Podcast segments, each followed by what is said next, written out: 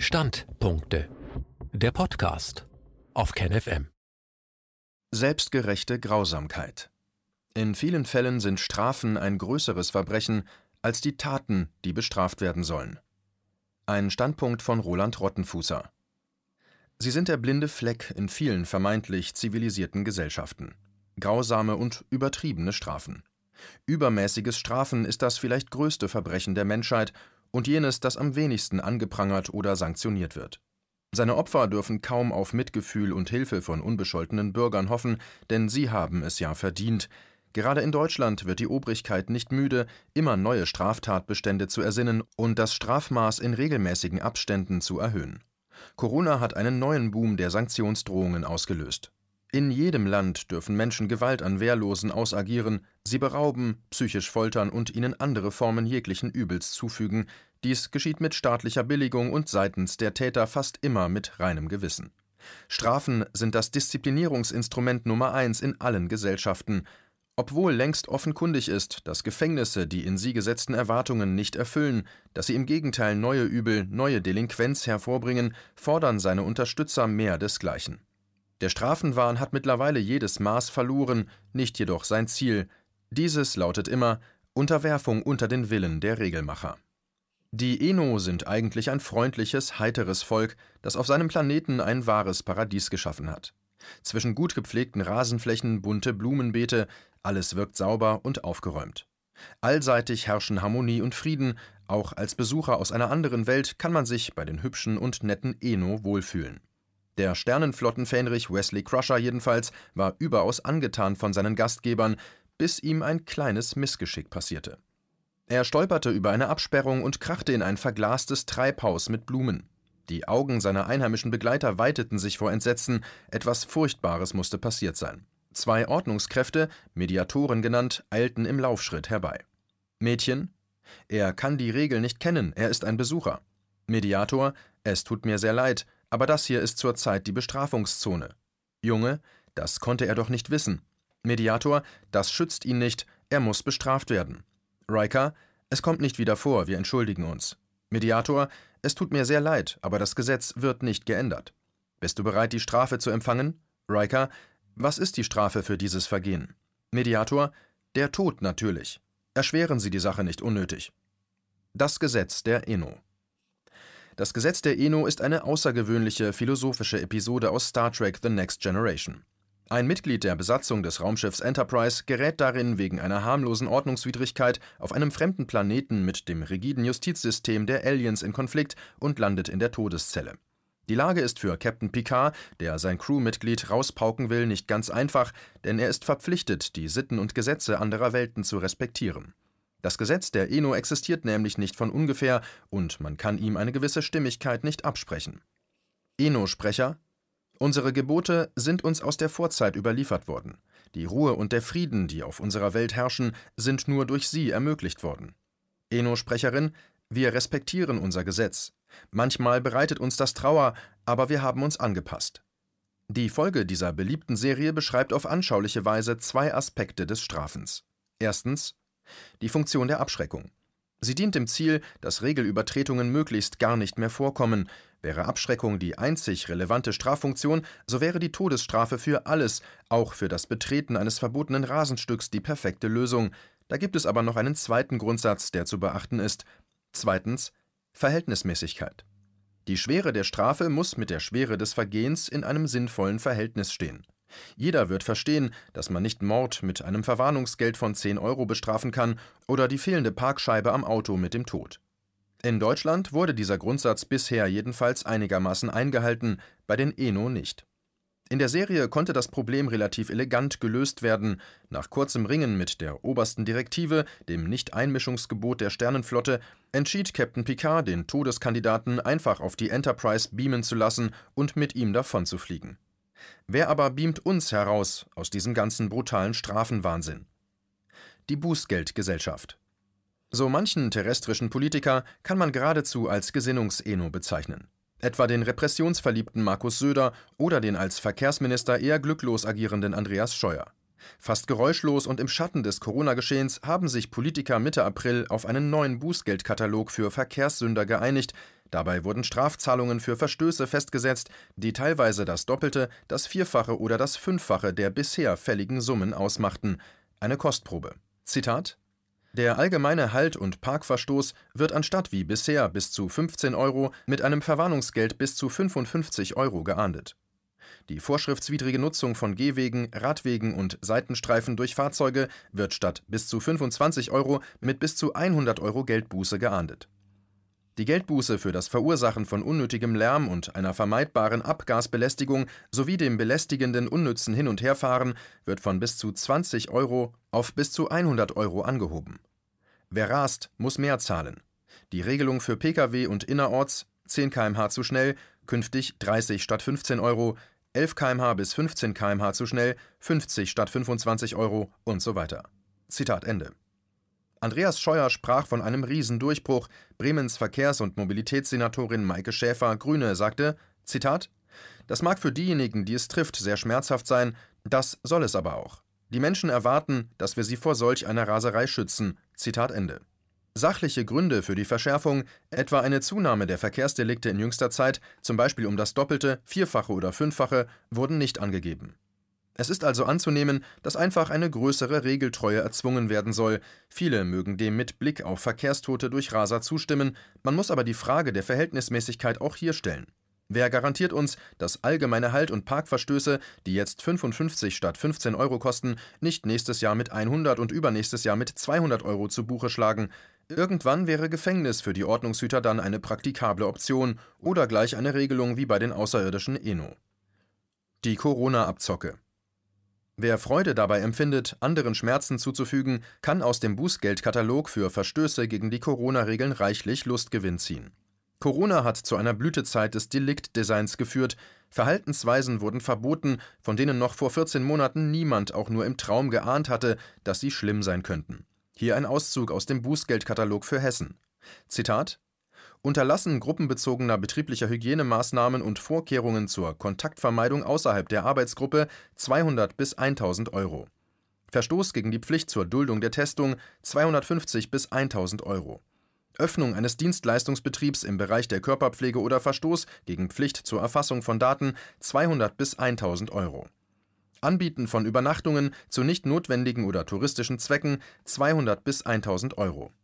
Durchführung von Veranstaltungen oder Zusammenkünften ohne Genehmigung, unter Verstoß gegen Abstands- und Hygieneregeln oder ohne Erfassung der Daten 500 bis 1000 Euro. Verstoß gegen Hygiene- und Abstandsvorgaben für den Betrieb von Verkaufsstätten und ähnlichen Einrichtungen 500 bis 1000 Euro. Betreten lassen von Einrichtungen trotz Verbotes nach 2 Absatz 2 zweite VO durch Beschäftigte 1000 Euro. Öffnung von Verkaufsstätten des Einzelhandels 500 bis 5000 Euro. Öffnung von Bars, Schankwirtschaften, Kneipen 500 bis 5000 Euro. Zitat Ende. Das kann nicht nur für die Betreiber von Geschäften, bei denen die Strafen rasch vierstellig werden, sondern auch für einfache Passanten sehr schnell konkret werden. Ein Freund von mir erntete wegen Nichttragens der Maske an der frischen Luft auf einem öffentlichen Platz in Augsburg einen Zahlungsbefehl über 250 Euro. Da fühlt man sich rasch wie in einem dystopischen Science-Fiction-Film. Es überkommt einen ein Gefühl von Unwirklichkeit.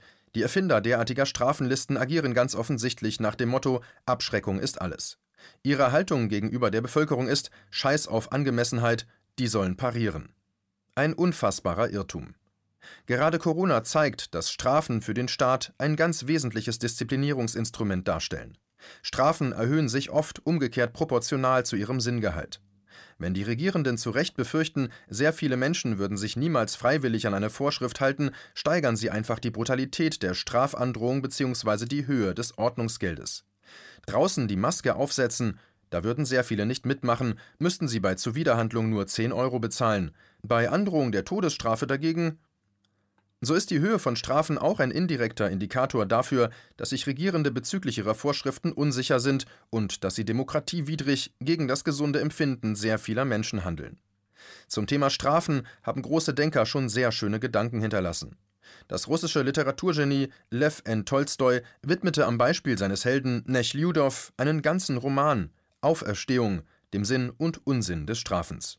Zitat Nachdem Nechliudow die Gefängnisse und Etappenstationen näher kennengelernt hatte, sah er, dass alle die Laster, die sich unter den Häftlingen entwickeln, keine Zufälligkeiten oder Symptome der Entartung, des kriminellen Typs, der Degeneration waren, wie dies der Regierung zuliebe stumpfsinnige Gelehrte auslegen, sondern die unausweichliche Folge des unfassbaren Irrtums, dass Menschen andere Menschen bestrafen dürfen. Zitat Ende. Es mutet bis heute kühn an, nicht nur die eine oder andere Bestrafungsart oder die Höhe der Strafe, sondern gleich das Prinzip Strafen als Ganzes für einen unfassbaren Irrtum zu halten. Bei vielen, selbst bei liberalen Lesern, regen sich da schnell Bedenken, sollen Verbrecher etwa ungestraft davonkommen? Pauschal ist das schwer zu sagen, denn es gibt historisch keine Beispiele für eine Gesellschaft ohne Strafen. Wir können die gewohnten Denkmuster jedoch ein bisschen aufbrechen, wenn wir einen Blick auf die Geschichte der staatlichen Sanktionen gegen Regelbrecher beleuchten. Strafe ist terrorisierend. In seiner schon klassischen Abhandlung Überwachen und Strafen deutete der französische Philosoph Michel Foucault das Gefängnis als verfeinerte Form der in früheren Jahrhunderten dominierenden Leibesstrafen. Letztlich als weiße Folter, die Zufügung von Qualen zum Zweck der Selbstpositionierung und Stabilisierung von Macht. Die Marter als Sieg über das den Souverän verletzende Verbrechen entfaltet sich vor den Augen als eine unüberwindliche Kraft. Sie sollen weniger das Gleichgewicht wiederherstellen, als vielmehr die Asymmetrie zwischen dem Subjekt, welches das Gesetz zu verletzen gewagt hat, und dem allmächtigen Souverän, der das Gesetz zur Geltung bringt, bis zum Äußersten ausspielen. Die Strafzeremonie ist terrorisierend. Zitat Ende. Mit fortschreitender Strafpraxis vollzieht sich über die Jahrhunderte eine Anpassung und Verfeinerung der Apparate, die das alltägliche Verhalten der Individuen, ihre Identität, ihre Tätigkeit, ihre scheinbar bedeutungslosen Gesten erfassen und überwachen. So Foucault. Die Justiz wird kleinlicher, das heißt, sie erstreckt ihre Repressionsmacht auf immer mehr Delikte und versucht so, menschliches Verhalten auf immer mehr Gebieten zu normieren. Es kommt zu einem lückenlosen Durchkämmen des Gesellschaftskörpers, wobei die Unduldsamkeit gegenüber Eigentumsdelikten zunimmt, die Kontrollen dichter werden und die Strafmaßnahmen früher einsetzen und zahlreicher werden. Neu kreierte Straftatbestände im Zusammenhang mit Verstößen gegen Corona-Regeln sind ein durchaus treffendes Beispiel für diese Tendenz. Das gesellschaftliche Ideal, das dem zugrunde liegt, ist nach Foucault ein militärisches. Dieses berief sich nicht auf den Naturzustand, sondern auf die sorgfältig montierten Räder einer Maschine, nicht auf einen ursprünglichen Vertrag, sondern auf dauernde Zwangsverhältnisse. Nicht auf grundlegende Rechte, sondern auf endlos fortschreitende Abrichtungen. Nicht auf den allgemeinen Willen, sondern auf die automatische Gelehrigkeit und Fügsamkeit. Die Abrichtung wurde neben dem Militär auch auf viele zivile Bereiche ausgeweitet, etwa in Schulen oder am Arbeitsplatz. Sie umfasste eine Dressur des Verhaltens wie auch der Körperhaltung sowie der inneren Haltung, einschließlich der Sauberkeitserziehung und der Sexualität.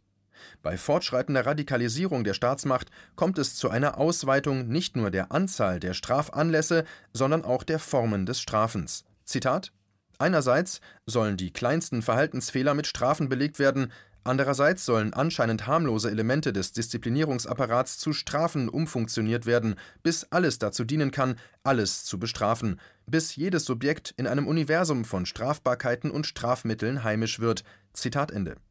Wenn wir heute sehen, dass es als Verbrechen gelten kann, sich nicht auf Corona testen zu lassen und die Strafe darin bestehen kann, dass man nicht in einen Baumarkt darf, um ein paar Schrauben zu kaufen, dann erweist sich Foucaults Analyse als prophetisch. Alles kann dazu dienen, alle zu bestrafen. Hier noch ein paar Argumente allgemeiner Art gegen das Strafen. Nicht strafen wäre vielleicht gefährlich, strafen ist es mit Sicherheit. In den USA saßen laut Wikipedia 655 von 100.000 Bürgern im Gefängnis, in Deutschland sind es nur 78. Fast jeder zweite ehemalige Gefängnisinsasse wird in Nordrhein-Westfalen wieder straffällig. Das ist nur ein Beispiel von vielen vergleichbaren.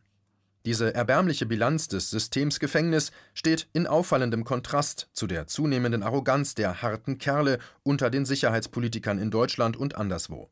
Wie viele Menschen wurden in Gefängnissen erst zu aggressiven, traumatisierten, verzweifelten Wesen, deren Leben nach der Bestrafung seitens der Guten verpfuscht und unheilbar erkrankt ist. Strafen erschafft oft erst den bösen Charakter, auf den es zu reagieren meint. Strafen verursacht Verrohung bei den ausführenden Organen. Das Strafsystem ist der bewusste und kalten Herzens exekutierte Versuch, eine künstliche Hölle zu kreieren. Die Frage beim Strafen ist immer, wie kann ich bewirken, dass der Bestrafte leidet? Natürlich gibt es in zivilisierten Nationen gewisse Grenzen für das bewusste Schaffen von Leiden. Niemand soll sich aber einbilden, dass Gefängnis keine psychische Folter wäre. Die ganze Logik des Strafens muss notwendig bei den Ausführenden zu einer Verrohung des Denkens und Fühlens führen. Speziell das Gefängnis als Arbeitsbereich dürfte nicht ohne gravierende psychische Folgen für die Vollstrecker von Strafen bleiben. Der Rechtsanwalt Burkhard Beneken beschreibt Mentalität und Probleme der Wächter sehr anschaulich in seinem lesenswerten Gefängnisreport Inside Knast. Überforderte Beamte, so Beneken, haben mit dem schlechten Personalschlüssel, mieser Bezahlung, mit Gewalt unter Gefangenen, mit Drohungen und der deprimierenden Atmosphäre in Justizvollzugsanstalten zu kämpfen. Manche lassen sich zu Machtmissbrauch hinreißen oder werden selbst straffällig, weil sie, um ihr karges Gehalt aufzubessern, Gefangenen dabei helfen, Handys oder andere Gegenstände in den Knast zu schmuggeln. Strafen ist anmaßend und hat projektiven Charakter. Was siehst du aber den Splitter in deines Bruders Auge und nimmst nicht wahr den Balken in deinem Auge, heißt es bei Matthäus in der Bergpredigt. Wer zu Strafen verurteilt oder an der Exekution von Strafen beteiligt ist, nimmt für sich willkürlich eine Position angemaßter Reinheit in Anspruch, seine eigenen Fehler und Sünden tun nichts zur Sache. Wen Selbstzweifel anfechten, der wäre für seinen Dienst wohl nicht tauglich. Für den Richter, den Vollzugsbeamten, aber auch für die geifernde Menge, die sich in unserer zivilisierten Epoche nur im übertragenen Sinne als Zuschauer unter dem Schafott sammelt, bedeutet das Strafen eine psychische Entlastung im Hinblick auf eigene möglicherweise unterdrückte Schuldgefühle. Der Exekutierte wird für die projektive Selbstentlastung der Guten instrumentalisiert. Kalkulierte Grausamkeit mit gutem Gewissen. Friedrich Nietzsche hat diesen Punkt in Genealogie der Moral sehr schlüssig dargestellt.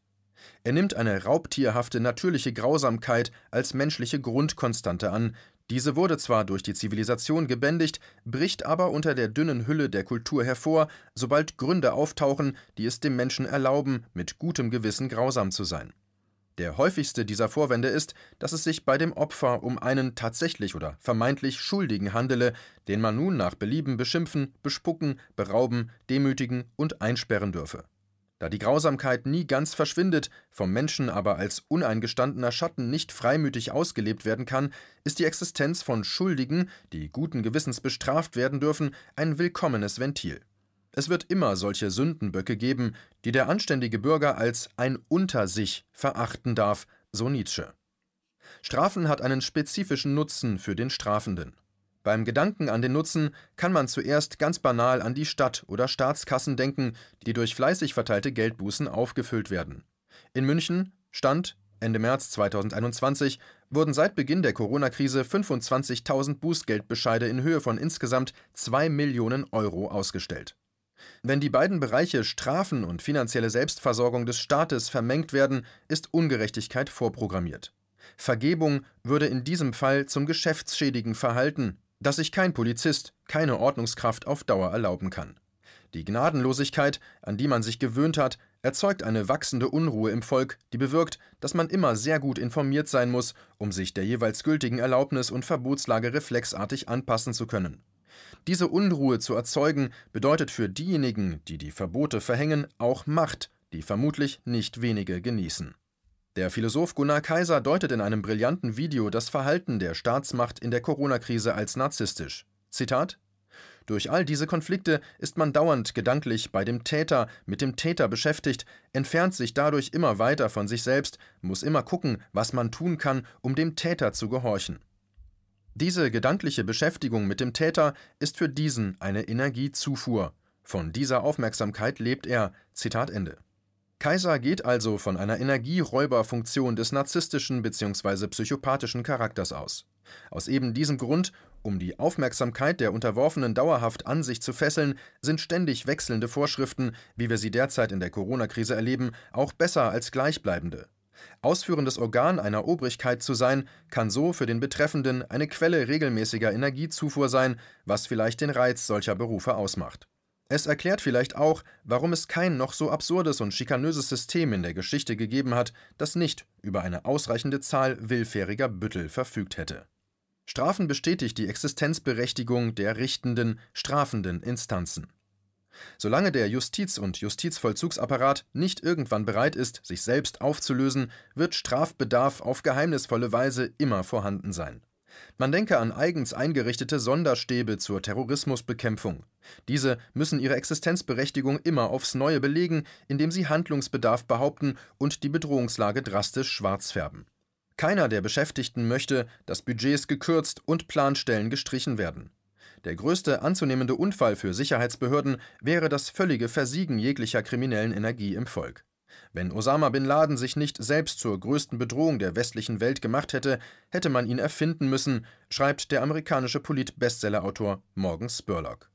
Man stelle sich eine Welt vor, in der Tausende von Richtern, Staatsanwälten, Polizisten, Ordnungsamtmitarbeitern, Vollstreckungsbeamten, Gefängnisdirektoren, Gefängnisverpflegungsunternehmern, Herstellern von Sträflingskleidung und so weiter arbeitslos den Hartz-IV-Behörden zur Last fielen, eine ökonomische und menschliche Katastrophe. Daher besteht indirekt eine Verpflichtung der Gesamtbevölkerung, immer genügend Delinquenten zur Verfügung zu stellen, die der Bestrafungsindustrie als Zielgruppe dienen können. Droht die kriminelle Energie zu versiegen, muss es Deliktdesign richten, die Schaffung neuer Straftatbestände. Übermäßiges Strafen ist ebenso ein Verbrechen wie das Verbrechen selbst. Wann ist Strafe übermäßig? Man denke dabei an das Theaterstück Der Kaufmann von Venedig von Shakespeare.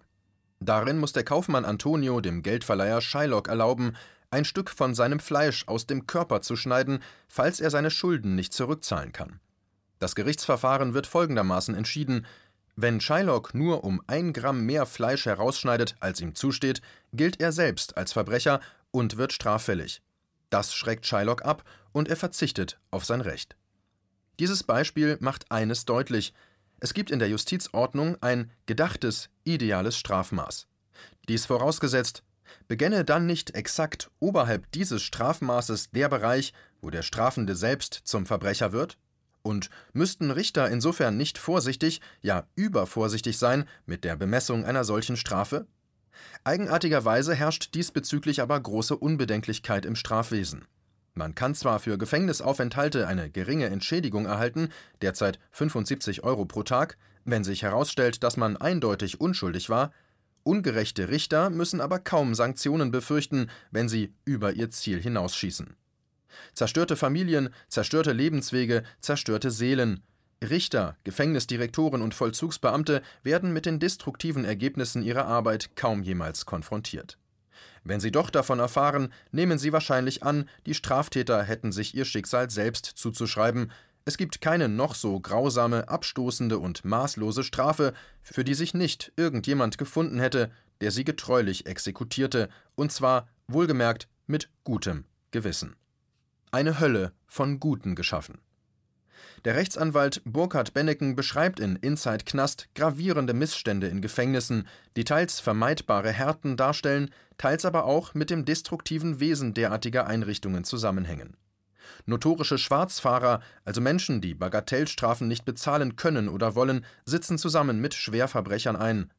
Haftplätze sind häufig überfüllt, was die enge Gefühle und die Gereiztheit unter den Gefangenen weiter steigert. In Baden-Württemberg fehlen zum Beispiel 1000 Haftplätze. Zellen muss man sich meist mit mehreren anderen Gefangenen teilen, vielfach läuft von morgens bis abends der Fernseher, das Essen ist ein ungenießbarer, ungesunder Fraß. In einem Frauenknast stand eine Kloschüssel mitten in einem nur acht Quadratmeter großen Haftraum für vier Insassinnen. Jede musste öffentlich ihre Notdurft verrichten, außerdem krochen dort mitunter Ratten aus der Toilette. Vielfach kommt es zu Gewalt unter Gefangenen, Streit wird häufig unter der Brause geregelt, die Wärter schauen meist weg oder Opfer zeigen Gewalttaten aus Angst vor Vergeltung nicht an. Ein Klient Bennekens gab verzweifelt zu Protokoll, dass ich hier nicht das Paradies vorfinde, war mir schon klar, aber mir war nicht bewusst, dass es so eine Hölle ist. Benneken beklagt vor allem auch die vielen Selbstmorde hinter Gittern. Zitat Laut einer Statistik des Bundesamts für Justiz haben sich binnen 20 Jahren fast 1400 Gefangene in deutschen Haftanstalten umgebracht. Damit liegt die Rate hinter Gittern mit rund 8 Suiziden pro 10.000 Inhaftierten gut siebenmal höher als außerhalb des Strafvollzugs. Häufigste Todesursache ist das Erhängen, gefolgt von selbstgelegten Zellenbränden. Zitat Ende. Natürlich tut das System etwas gegen die Selbstmordneigung seiner Schutzbefohlenen. Laut Burkhard Benneken kommen Risikokandidaten in einen BGH, besonders gesicherten Haftraum, bekannt auch als der Bunker, einen komplett videoüberwachten Raum. Lediglich eine dünne Matratze nebst Toilette komplettieren die Ausstattung. Man kann sich denken, wie sich die Unterbringung in einer solchen Zelle, die übrigens auch als verschärftes Strafmittel für gewalttätige und renitente Insassen eingesetzt wird, auf die Heilungschancen von verzweifelten und depressiven Menschen auswirkt. Solche Hafträume bedeuten verschärfte psychische Folter, die dem Gefangenen auch noch den letzten Ausweg, den Freitod, versperren. Oscar Wilde, der selbst für das Verbrechen der Homosexualität in einem Gefängnis einsaß und dabei schwerwiegende gesundheitliche Schäden erlitt, schrieb in seinem Essay Der Sozialismus und die Seele des Menschen über das Strafen: Zitat: Wenn man die Geschichte erforscht, dann wird man völlig von Ekel erfüllt, nicht wegen der Taten der Verbrecher, sondern wegen der Strafen, die die Guten auferlegt haben, und eine Gemeinschaft wird unendlich mehr durch das gewohnheitsmäßige Verhängen von Strafen verroht, als durch das gelegentliche Vorkommen von Verbrechen. Zitat Ende. Picard Es gibt keine Gerechtigkeit, wenn Gesetze so interpretiert werden. Die Hauptmerkmale jeder Intelligenz sind Verständnis und Mitleid. Riker Wahre Gerechtigkeit lässt sich nicht in Regeln pressen. Dies war ein Beitrag aus dem Rubicon, Magazin für die kritische Masse. KenFM ist crowdfinanziert und unabhängig. Leiste deinen Beitrag zu freier Presse und unterstütze unsere Arbeit finanziell. Wenn du zukünftig keine Beiträge verpassen willst, abonniere den KenFM Newsletter und installiere dir die KenFM App für iPhone und Android. Weitere Informationen auf kenfm.de/support. Hallo Community. In diesem Video möchten wir euch das Thema Bitcoin ans Herz legen. Wir werden euch erklären, was Bitcoins sind, wie man damit bezahlen kann und welche Bedeutung diese Währung für KenFM hat. Viele von euch haben sicher schon von Bitcoin gehört oder nutzen es sogar privat. Wie ihr KenFM mit Bitcoins unterstützen könnt und warum das für uns aktuell sehr wichtig ist, verraten wir euch jetzt. Das ist ein Bitcoin. In Wirklichkeit existiert so ein Bitcoin aber gar nicht. Es gibt ihn nur virtuell im Internet als digitale Währung in einem digitalen Konto. Bitcoin ist eine sogenannte Kryptowährung, die bekannteste weltweit. Man kann damit via Computer oder Smartphone einkaufen, spenden oder sich gegenseitig Bitcoins zuschicken. Bitcoins kann man wie Währungen oder Edelmetalle zum aktuellen Wechselkurs kaufen, verkaufen oder von Freunden zugeschickt bekommen.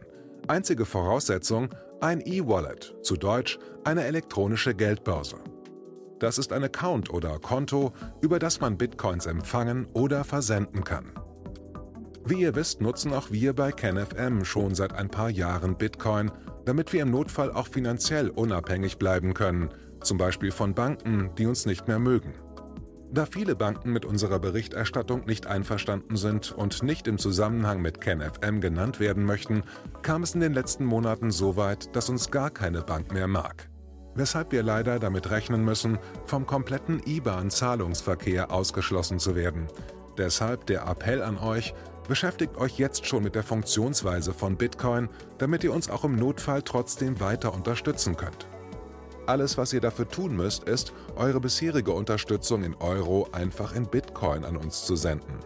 Dazu legt ihr einfach eine kostenlose E-Wallet an, wandelt einen Betrag eurer Wahl in Bitcoin um und sendet uns diesen an unseren Bitcoin-Account. Den Link findet ihr unter jedem unserer Beiträge sowie unter diesem Video. Alternativ dazu könnt ihr aber auch diesen QR-Code mit eurem Smartphone scannen. Übrigens, eine detaillierte Schritt-für-Schritt-Anleitung haben wir zum Nachlesen für euch schon einmal vorbereitet.